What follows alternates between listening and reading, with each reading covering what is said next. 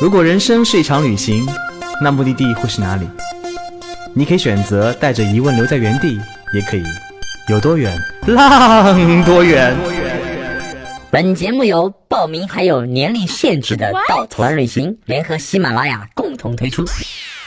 稻草人旅行是大众点评三千二百四十五家旅行社中口碑排名第一的旅行公司，颠覆传统，只做青年人的小团队旅行，和同龄伙伴一起浪，遇见你的激情、友情还有爱情。 Hello，大家好，欢迎大家收听《有多远浪多远》电台。呃，我是道妹，这一期又是我来为道哥代班主持这期节目。嗯，这一期呢，我们仍然讲的是旅行。旅行中我们会想到的最大最麻烦的事情是什么？就是住宿。这一集呢，我们就会跟大家聊一聊关于住宿的话题哈。我们这集推荐的呢，住宿叫做青年旅社。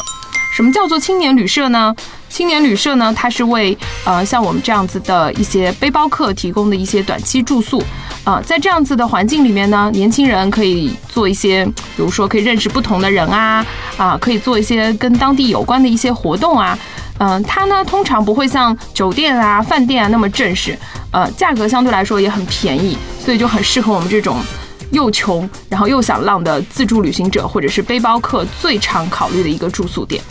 那么今天节目呢，我们就请到一个背包客达人，也就是青年旅社达人小卡来作为我们今天的嘉宾，跟大家分享一些关于住青年旅社一些，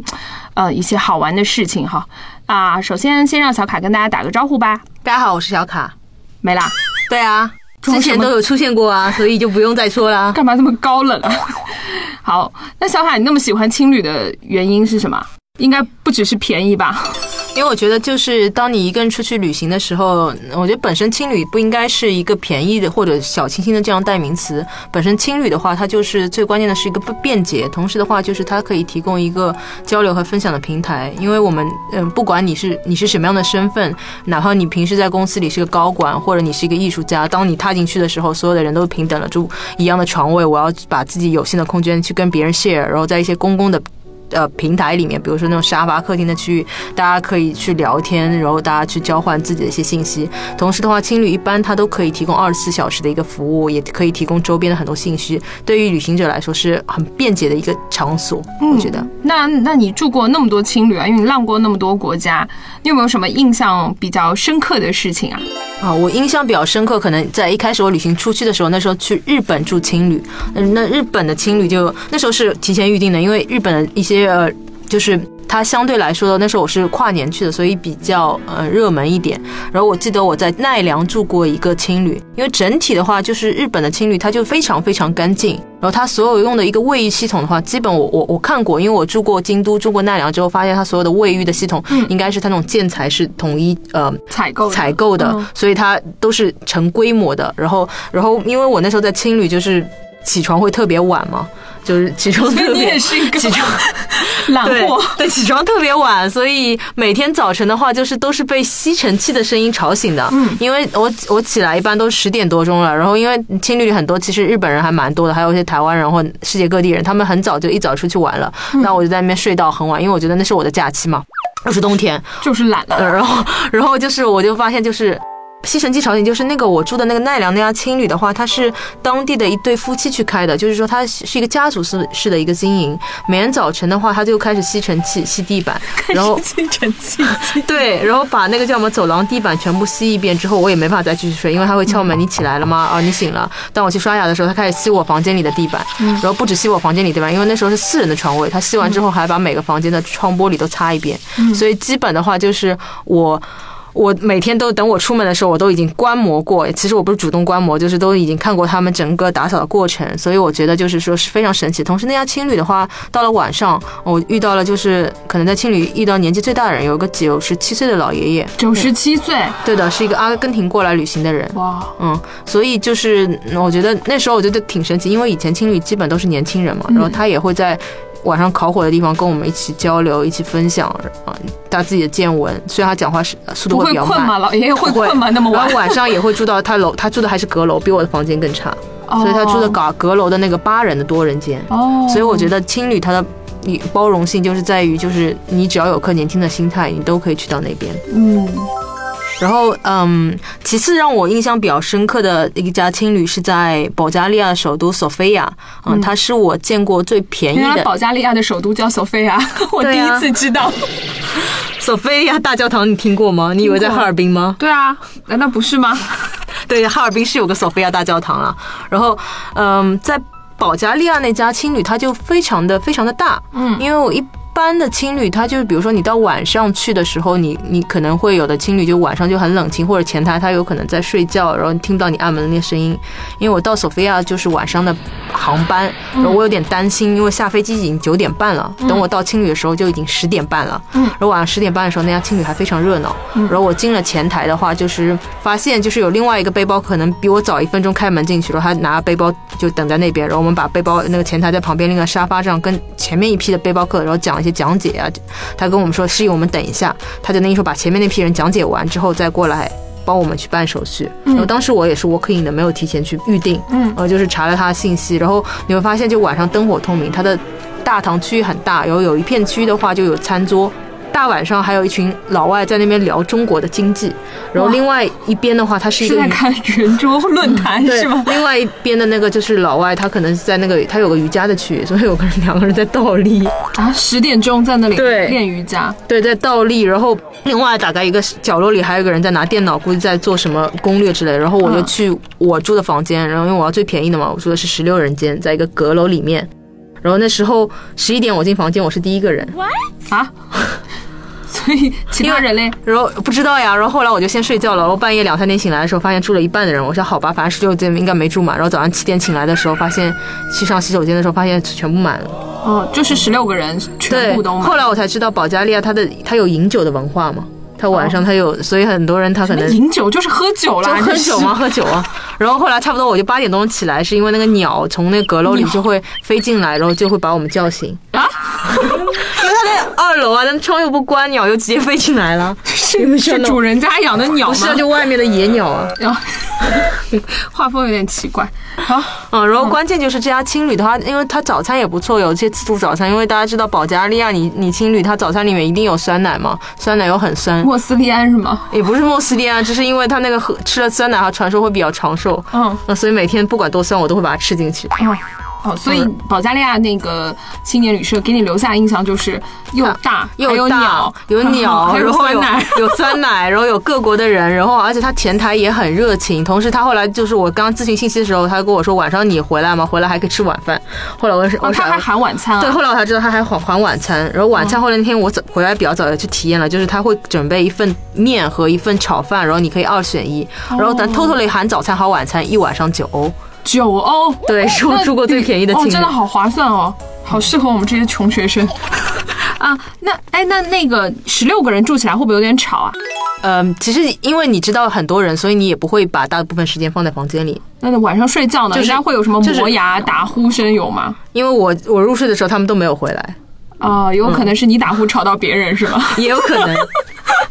嗯，好吧。那你在跟别人，比如说像这种，因为我知道青旅里边，因为我自己住都知道，就是有的时候会有那种男女混住啊，会有八人间。住的最多的，我住过最多的是那种呃八人间。但是你知道，就每个人可能各个国家生人的生活习惯都不太一样，然后每个人的状态也不太一样。我不知道你有没有遇到过什么让你觉得比较囧的事情？因为本身就是在特别在欧洲那边，主要在欧洲了，就是我在因为本来在亚洲那很很多青旅一开始住的时候，它是有男女分开的，嗯但后来我到了欧洲，特别是东欧那一块的话，就是它整个的一个青旅就基本都是男女混住，嗯他们概念里就没有那种什么男生单独的房间或女生单独房间，因为有的青旅很小就。爱他们这一点。，对，然后我大多数住的青旅都是那种六人间到十六人间的，所以一定会有那种事情，就是有些人某些人味道比较大，或者住了很多哦对人就对是、对嗯就白天要晾出来，或者有的人住的比较久，他会通风。之前有个人就他跟我说，哎呀，昨昨天人太多，味道很大。哦，嗯然后我是没有遇到过很糗的事情了，就是、或者就是说很 bug 的那些大的事情，嗯然后最多就是房房间，有时候早晨在收拾东西的时候太吵，被别人咆哮了一下。啊，你太吵被别人咆哮。对对对对，因为我买了很多冰箱贴，然后有个人就男生就跳起来，其实已经八点半了好吗？他就跟我说你怎么都是塑料纸声音，plastic 啊， plastic 就。啊哦，对，就是基本是这个样子。嗯然后，但是我之前我的我的一个死党啊，猪妈，她在旅行中有发生一个就是嗯特别糗的是一个事情，嗯，因为那时候她跨时差在跟我聊天，嗯，然后聊天的话，嗯，其实已经很晚了嘛，就是中国中国是这边下就早晨，然后她大概晚上已经十二点多钟了，然后跟我刚聊完天，让我帮她去查一个什么信息的时候，隔了一会儿，她说她去睡觉了，大概一个小时之后，因为我开始吃早饭了。嗯，他又跳出来，我想怎么可能？你大半夜跳出来跟我讲话？他跟我说，他房间里遇到了一个尿男。尿男，对，然后他被吓死了，因为本身那天的话是这样子，他住了一个八人间的混宿的，然后他住在他那个床位是靠窗的，呃，底层，嗯然后他们那个床位呢，就是他的他那时候他的包，他背包就会放在墙边，他就他们那个床位就旁边，大家都知道会一般会有帘子嘛遮对对光，对他说他半夜就睡到半梦半醒的时候，突然听到有水声，嗯，然后水哗啦哗啦啦，他一开始以为在做梦啊吧，他在做梦，什么梦到瀑布之类，或者在滑皮划艇，然后后来就觉得怎么感觉潮潮的，嗯，就湿了，对是吧，的，然后他就一下醒了之后，发现这旁边都都就是他的布开始有有水，然后他打开布一看，发现一个男人在对着床边在对对着墙边尿尿，啊，好好恐怖，嗯，然后那个人其实已经醉得不省人事了，因为就在差不多两小时之前，他是被隔壁那个房间的人扛回来的，然啊后，就把他扛到他床位上面。然后他更要命的是，就是他的他的背包和他的鞋子，他所有的鞋子都放在那个墙边上，嗯嗯啊所以都湿了，全湿了。然后他那时候好恶就心第一反应，那个男生你叫他已经没有反应了。然后嗯你你那时候你你就他大叫了一声，然后那男生就直接睡着了，倒在他的液体当中。哦，天哪，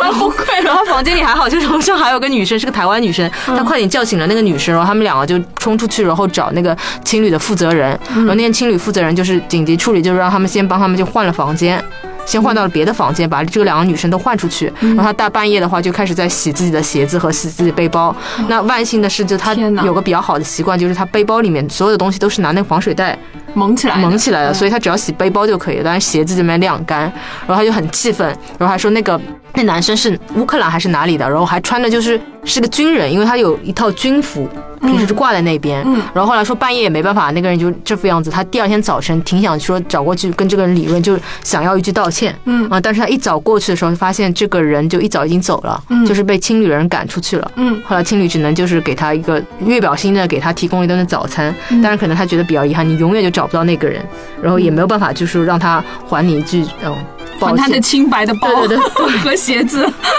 啊，哇，那你这样说起来，住青旅还蛮恐怖的，就是会遇到这样不靠谱的同睡的睡友哈。但你我觉得其实你这种你碰到很囧的事情的概率也是非常低，因为我就对没有碰到过，我身边朋友可能也就他那可能你就是那个让人很囧的人吧，有吗 所以？你觉得你没有遇到过？ 说到这囧的人，就是你遇到的有意思的人，嗯或者就是让你产生很很深远印象的人的话，就是他的一个密集度是远远大于你碰到那些不好的事情。嗯，那你可不可以跟大家分享一下，你有没有遇到在青旅遇到一些让你比较印象深刻、觉得有挺有意思的人？哦我我先，我其实，在青旅里面碰到很多不同国家的一些年轻人，嗯，以前的话就是说，我们不同国家一般都是很多都是单独出来旅行，所以你晚上的话比较容易在那个环境自然而然去产生聊天。我比较喜欢在青旅那个环境里面，就是说大家就很自然开始聊天，不用像可能在生活中，如果谁碰到谁，我们一般都三句是：第一句问你叫什么名字，第二句问你你做什么工作的，第三句问你能不能扫一扫，就是很扫一扫，扫一扫微信嘛，然后就是很常规化，然后你也会很疲于这种，嗯，怎么说就是。搭搭讪或者就是这样的一个方式啊，但在青旅里的话，就大家都比较自然。比如说我在青旅里休息，我之前在塞尔维亚的一个青旅里面的话，就是塞尔维亚塞尔维亚是个国家吗？是个国家哦，就是在希腊的北面，然后它南部有个地方，它单方面宣布独立，就是那科索沃。曾经科索沃还是塞尔维亚那部分的时候，北约大使馆被轰炸，就炸了我们中国大使馆那个地方。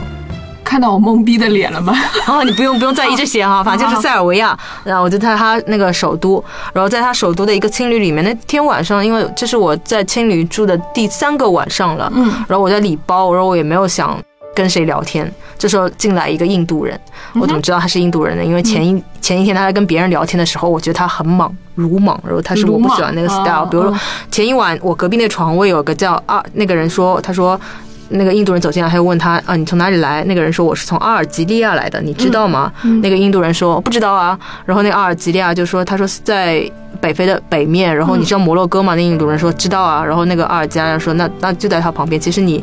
他开玩笑说你的地理也真的有点学的有点差。嗯结果那个印度人就讲，我干嘛要去学地理？就我是个背包客，当我去旅行的时候，我才会看这个国家的一个地图。如果不去旅行，我根本不需要了解。然后当他当他别说人的好像也没有错哎， 当别人问他你是从哪个国家来的，他说。他身在印度，I'm born in India，、嗯我就很奇怪那时候听到，就是一般人就说你是哪里来的嘛，你嗯是哪个国家，你你身在印度到底是什么什么意思？所以你觉得他有点傲慢是吗？对对对，嗯然后就不是很喜欢，而且胡胡子拉碴的，然后长得也不像印度人。这样也要被你歧视 啊？对，然后然后那天他又嗯，他又跟我聊天，就一开始我们的话题就是说他他又问我哪里来，后来嗯，我说上海来的，他说啊，他之前在上海旅行过，遇到过非常好的事情。他说他到浦东机场想问人家地铁怎么搭乘，结果当地人就不止给他指了路，然后还给他买张交通卡，里面充了一百块钱人民币。哦，有这么好？对，然后我就我那时候只能说，那你运气真的比较好，或者那你也不能黑自己的国家，说我们的人没那么好。我说那对可能人家比较喜欢你嘛，然后那。然后就去聊，然后聊完之后，就是我觉得那天晚上他可能比较想要倾诉，所以那房间里也是我回来比比较早的。虽然虽然我在旅行里，我跟他有一搭没一搭的聊着，但是他还蛮投入的。后来他又告诉我，就是嗯是说男生女是个生？男生，哦，他真的不是想跟你搭讪吗？并没有。哦，嗯，对，其实因为我对印度人还有点提防呢，因 为这样有国家的歧 视。因为 normally 嘛，就会有这样概念。后来就是慢慢的聊到后面，就是说他会告诉我一些，比如说他他旅他一个人旅行已经三年了。当我们去聊到旅行，嗯然后当我们去聊到长时间旅行的时候，我就跟他说，其实长时间旅行就一开始我们会讲的比较浅的话题，然后后来。我说长时间旅行其实是比较无聊的，然后他就愣了一下，然嗯后说：“他说其实是的，但是作为我们这种热爱旅行的人，一般不会太直接跟朋友说旅行是这么无聊，因为我们要在别人心中营造那个传播正能量那个形象，说是旅行其实是很有意思的。然后同时他说，其实他的观点就是，其实我们每天都在经历不一样的事情，到不一样的地方，解决不一样的困难，遇到一些很神奇的人，发生一些很不一样的故事。这些在别人眼里面看起来就是可能一生都不会经历的事情，或者很独一无二的事情，在我们来说，就是当你不断旅行，它成为你生日常生活的每一部分。嗯，然后后来他又跟我分享了，就是说我后来明白他为什么要跟我聊天，就是他说他以前念念不忘的一个前女友是一个四川人，是一个四川的姑娘。哦然后后来他到后面就他讲了他们情感故事，一直在说他自己的过错。所以从他那段开始，我对他还比较有好感，因为很少有看到一个人当感情破裂之后，他去描述一段感情的时候，都会把责所有的责任放在自己身上。他会说他女朋友以前对他做了什么，然后他不懂得珍惜，然后他做错了什么什么什么，现在。因为他所有的问题，所以导致这些东西都无法追回。嗯，他跟你讲了这么私人的话题啊，所以我觉得就是他比较想要倾诉，然后最后他还给我看了一个盒子，因为一开始我可能觉得他他有一点编的成分，但后来他给我看过他微信，就是他遇到他女那个女朋友的大概时间，他两年前来中国，他跟我说那时候其实中国的签证没有那么好深造，最后最搞笑的是他拿了一个铁罐子，你就会想到那很多电影里面会有个流浪汉拿到一个很旧的一个铁盒子，嗯那铁盒子里面有一些什么重要的可能护身符啊，或者一些硬币的票据啊，其中还有一个、一个很破的一个有点残破的一个瓷的熊猫，陶瓷熊猫。哦，是然后四川的那对，然后他嗯跟我说，他说，嗯，他说这个这个东西是他。前女友那时候送给他的，他说这个小东西能代表他的家乡。嗯他说我也不知道，鬼知道就是我旅行三年了之后，我还收了这个东西。然后当时我非常明白，因为你如他果是随身带着，嗯对是的吗，在一个铁罐子里，很小的一个罐哦子里，就是因为你是个背包客，你我们只会带日常用品，对，然后除非我短期旅行，我买买买一些东西回家，我不太会带那种没有任何功能性的 用品，你会，为了你装都逼少吗给？我装，但问题明明就会带很多什么毛绒玩具啊，但是那个拍照啊，不要以为我不知道，但那那也是为了装逼嘛，对吗？那那那那个东西完全就不能装逼，就是它 带可在以啊，身在上你面前就可以装啊，好吧。然后，然后他就跟我说，就是说那是他前女友送给他的这个东西嘛。然后他会讲到，就是说他为什么旅行。嗯，他说他出来旅行的话，他有两种很我觉得有点矛盾的观点。嗯那第一种观点是说，他其实出来旅行都是因为那些该死的电影，比如说《摩托日志》。他看了那些电影，让他不太安分，然后出来旅行。嗯而且其实印度其实没有很多人像他这样长时间在外面嗯嗯嗯去旅行的。然后他其实很年轻，他二十六岁。嗯嗯，他说，嗯，他经历过很多事情，他也不知道为什么总是被这个世界善待，从来没有碰到过不好的事情，所有的人都对他好。然后他想过，因为旅行随时可以能发生意外，如果明天他就死去，他会没有任何遗憾。他说，很多人就是你，如果说很多人。跟他讲，你明天就要死了，明天就世界末日了，他肯定会有很多事情、很多遗憾没有去做。他曾经假设过，如果是他自己的话，他觉得所有他该经历的东西都已经经历过了，他没有任何遗憾。嗯嗯然后他又跟我说说，他来自于印度南部一个很小的城市，嗯然后那边的人都非常保守。当他第一年出来在外面旅行的时候，他也试着回家，因为他有自己的家，有爱他的家人。然后本来他也有工作，后来当他回到印度的时候，他发现回不去了，因为他嗯回到印度那半年里面，他也在印度各地旅行。嗯，他一直在流浪的状态，所以他又出来继续旅行。他说，就是因为他知道的太多，他看了很多电影，当他不断去世界各地，他眼界越开阔，他越回不到他原来的生活的地方。嗯他说，如果可以让他选择他生命再重来一次的话，他会宁愿回到那个小村庄，他什么都一无所知，不知道嗯他不知道就能在那个很小的城市里很安分的生活。哦，是挺矛盾的，他的旅行的想法哈。嗯，然后嗯因为刚刚讲到，其实我在青旅碰到很多年轻人嘛，就是大家年轻，如果是年轻人，你比较容易就是互相去聊天，无无论你来自什么样的国家。嗯嗯但我记得唯一一次我在青旅里有碰到一个一个老人家，嗯老人家九十七岁的老爷爷，哦不是老那个老爷，就是只是只是过一下而嗯已，嗯就嗯特别是比较晚了，我们也没怎么聊天。然后有一次我在青旅，其实也是那个南斯拉夫那个国家里面，然后等一下，南斯拉夫啊，对啊你，都去一些就是地图上可能就就马其顿啊，就是塞尔维亚、克罗地亚、斯洛文尼亚这些，啊原来就是各种南斯拉尼亚是吧对对对。啊，然后那时候我在一个青旅里面，然后我啊在前台看到一个。背包客，因为中国人面孔，因为本来那时候南斯拉夫那种地方旅行，其实碰到黄种人概率也比较少，中国人更别说了。然后我看到了一一个老太太，老大概有多大啊？大概看她脸五十多岁，她一南斯个拉夫啊，对在青旅里面，关他键在她旅行吗？她在旅行，然后她一个人，而且她背着背包，哦那她背包就比我小一点点，嗯嗯，然后人也挺挺矮的，没有那么高嘛。然后我就跟他聊天之后，我一开始以为他听他口音，以为他香港人嘛，讲粤、就有点粤语的口音。后来他跟我说他广州来的，嗯然后就还蛮神奇的。嗯嗯，然后因为那次的话，就是我们马上就要走，就是我马上要离开，然后我我是当天晚上的火车，我要去那个 Zagreb 去嗯克罗地亚，然后他要去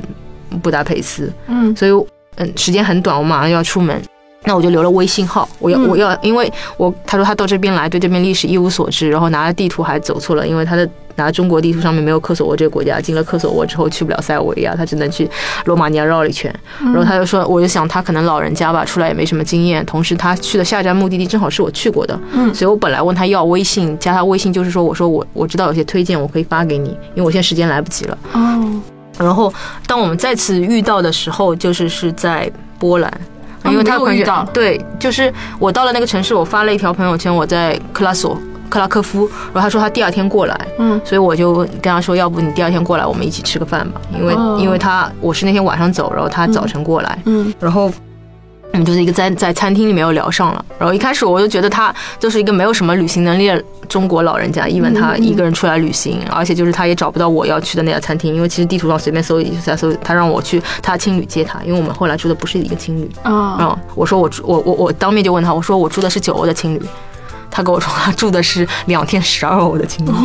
比你那个还要便宜。，哦 对，然后就是他老人房家间就是有这种技能，你知道吗？就 房间里味道还在，我就我就很很震惊，怎么能住那么便宜的青旅？然后，然后后来我们吃饭的时候，他一开始就说，他说，嗯嗯，他其实很少到餐厅里面出来，因为他英文不是那么好，嗯然后他很多餐厅的东西就看不懂。然后还有就他突然跟我说，说因为他喜欢旅行，他要穷游，所以就要。省钱，他一般在青旅里面，他广东人会煲汤，所以他他到哪里就会嗯自己带锅吗，对他到青旅没有锅，哦所以他去买一些食带材，料然后把那他就煮熟了煮锅粥就可以。然后哦，嗯他又会说他离开上个国家，因为那边要换不断的货币嘛。我一般离开上个国家就买冰箱贴多一点钱，或者买润唇膏。他说 他会带两买两根黄瓜。 当他货币用不完要离开那个国家，他会买个番茄，买个黄瓜到下个青旅去烧。哦，嗯，然后聊了很多之后才发现，其实他超厉害，就是、嗯因为我后来就很冒昧问他你大概多大，嗯，他说他五六年生。就是六十岁了，哦他跟我爸爸一样大，哦嗯，但是他就是他去过很多国家，嗯，就是靠他这种买两个黄瓜，对买两个番就是一茄，开始不一样，他跟我说他第一次出去，我就问他你怎么是开始旅行的？他说一开始就比较浮夸嘛，可能比较有钱。他那时候就是玩玩相相机，他要去西藏就为了拍照片。后来他九二年去了西藏，好巧不巧在西藏碰到了一群香港人，嗯然后他们约着第二年去尼泊尔，嗯所以他九三年去了尼泊尔，从西藏樟木那口岸，他跟我说那时候还过去还不用费用，只是你去办证就行了。然后他在他在尼泊尔玩啊玩啊玩，又碰到了一堆香港人，那个香港人跟他抢要去印度。嗯，所以要去他后巴来基斯是坦慢慢就是越来越上瘾，越来越对上瘾。对对，因为他说一开始年轻的时候你都不知道害怕一件事情，他就心里就想就要逞强嘛，你香港人能去，那我也能去，嗯所以他当时就在尼泊尔办了香，呃就是印度的那个入关证明，然后后来他自己在香港出差的时候，在香港买的书店里买到了印度的地图，但他没有买到巴基斯坦地图，所以他就后来只去了，因为那时候巴基斯坦连地图都找不到，所以他九四年就去了印度，所以他开始旅行的时候非常早，然后他在旅行的过程当中，其实他也是在不断的认识他自己，嗯然后他跟我分享就是说，他说他因为他不是那个很倾诉善于倾诉的人，只是我后来发现比较好奇，我不断对他进行一些提问，比如我问他你为什么就是我我问他你怎么开始旅行的，然后我问他就是说，比如说他现在跟他女儿的一个相处模式是什么，嗯然后他说他现在跟他女儿就比较平等，然后他 coach 他女儿去旅行，但他说这些都是他可能慢慢旅行打开自己才发现的，嗯因为最早他说他小时候他跟他女儿的相处方式，因为我比较好奇他跟他女儿怎么相处的嘛，嗯然后他以前跟他女儿相处方式也是个很专制的家长，他就把他女儿逼着去弹钢琴，把他小从小关在那房间，他女儿在哭他不管。他后来这些年才明白，其实都他为了希望他女儿活在他的期许里面，逼他女儿去做不一样的事情。他说不像现在可能他们关系比较平等，但是偶尔也会有反复。就现在有时候他跟他女儿也会吵架，他说突然他说我情绪上来就觉得我是个家长，我要命令你做什么事情。后来发现这样不是很好，这是你的人生，应该你自己去做选择。嗯，要为阿姨点个赞。嗯其实应该平时你很少跟五你六十岁的对，人交流吧，因为我觉得我跟我爸妈没办法交流，这是要黑自己爸妈 吗？就很难。嗯然后就印象比较深，后来他又跟我说，他说，嗯，最后他说他的人生也差不多到四十七八岁才开始领悟一些事情。他跟我说，不要太在意表面的一些虚华。嗯他说，因为这些表面的东西都是很容易就去过去的东西。嗯然后他说。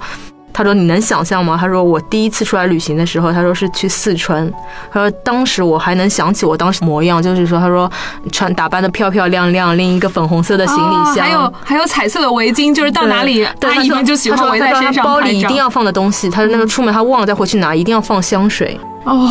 就喷的，然后每天换不同的鞋子、不同的衣服。后来就发现，他旅行久了，发现这些东西都外在东西都不重要。他说：“你现在看我这样子，他就穿的很朴素，嗯那个那个那种冲锋衣还是很素的颜色，然后里面也不怎么，脸上也当然我也完全没有化妆。嗯嗯嗯，啊、我觉得就是。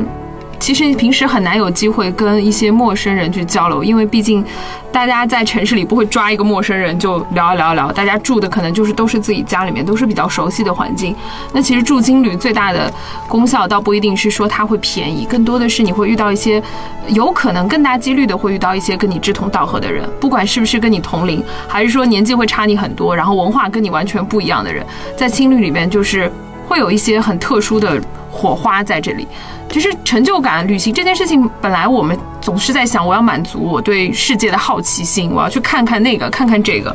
呃，在这个过程当中，又会遇到这种志同道合的人，我们能够分享彼此的经历。嗯，也许在某一个瞬间，你就会被这种共同的情感所点亮，然后你回过头来就能够更积极的面对生活中的一些人和事。嗯，我觉得这个可能是大家在青旅当中能够收获到更多的力量吧啊。那这一期呢，我们就先聊到这里，然后我们先让小卡收一收，因为小卡的故事实在太多太多了，说上三天三夜也说不完。呃，以后有机会我们再请小卡过来给大家讲一讲其他的旅行当中的一些嗯好玩的事情，好不好？啊、所以今天先谢谢小卡啦，那就先到这里了，小卡，拜拜，拜。拜。